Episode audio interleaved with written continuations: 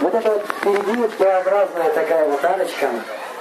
Это место, место, где гопи вместе с Кришной проводили Джулан Ятру, качались на качелях.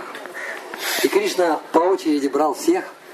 Он сначала звал к себе Шимати Радхарани, и она говорила, вот знаете, по поводу коров, я вам скажу, что Мадхав Махарадж где-то стих нашел, что если во Врадже, когда гладишь корову, это приравнивается к тому, чтобы гладить Кришну. Вот. Только не затискай, не затискайте ее совсем.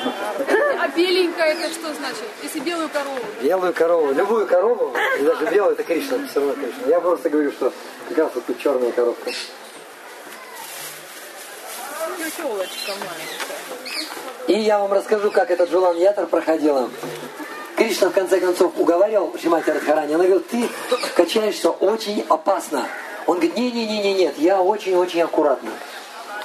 И они раскачивались, раскачивались, раскачивались. Потом вдруг Кришна вставал на ноги и начал, знаете, как раскачивать тут на ногах вот так вот. И раскачивал, и наконец качели начинали делать обороты.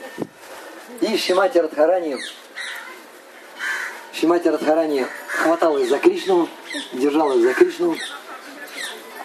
Вот, и потом, когда они успокаивались, она уже вот такая стояла, и пока она вот такая вот стояла, ничего не понимая, что происходит, он ее целовал в это время.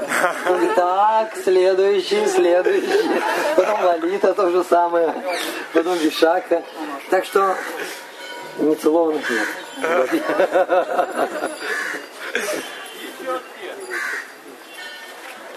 Вот четки со стопами. Четки кто-то забыл. Андрей Николаевич. А где наш Андрей Николаевич? Он, наверное, уже с Кришной, наверное, на качелях уже качается где-то уже, наверное, Андрей Николаевич. Андрей Николаевич, все, вперед пойдем.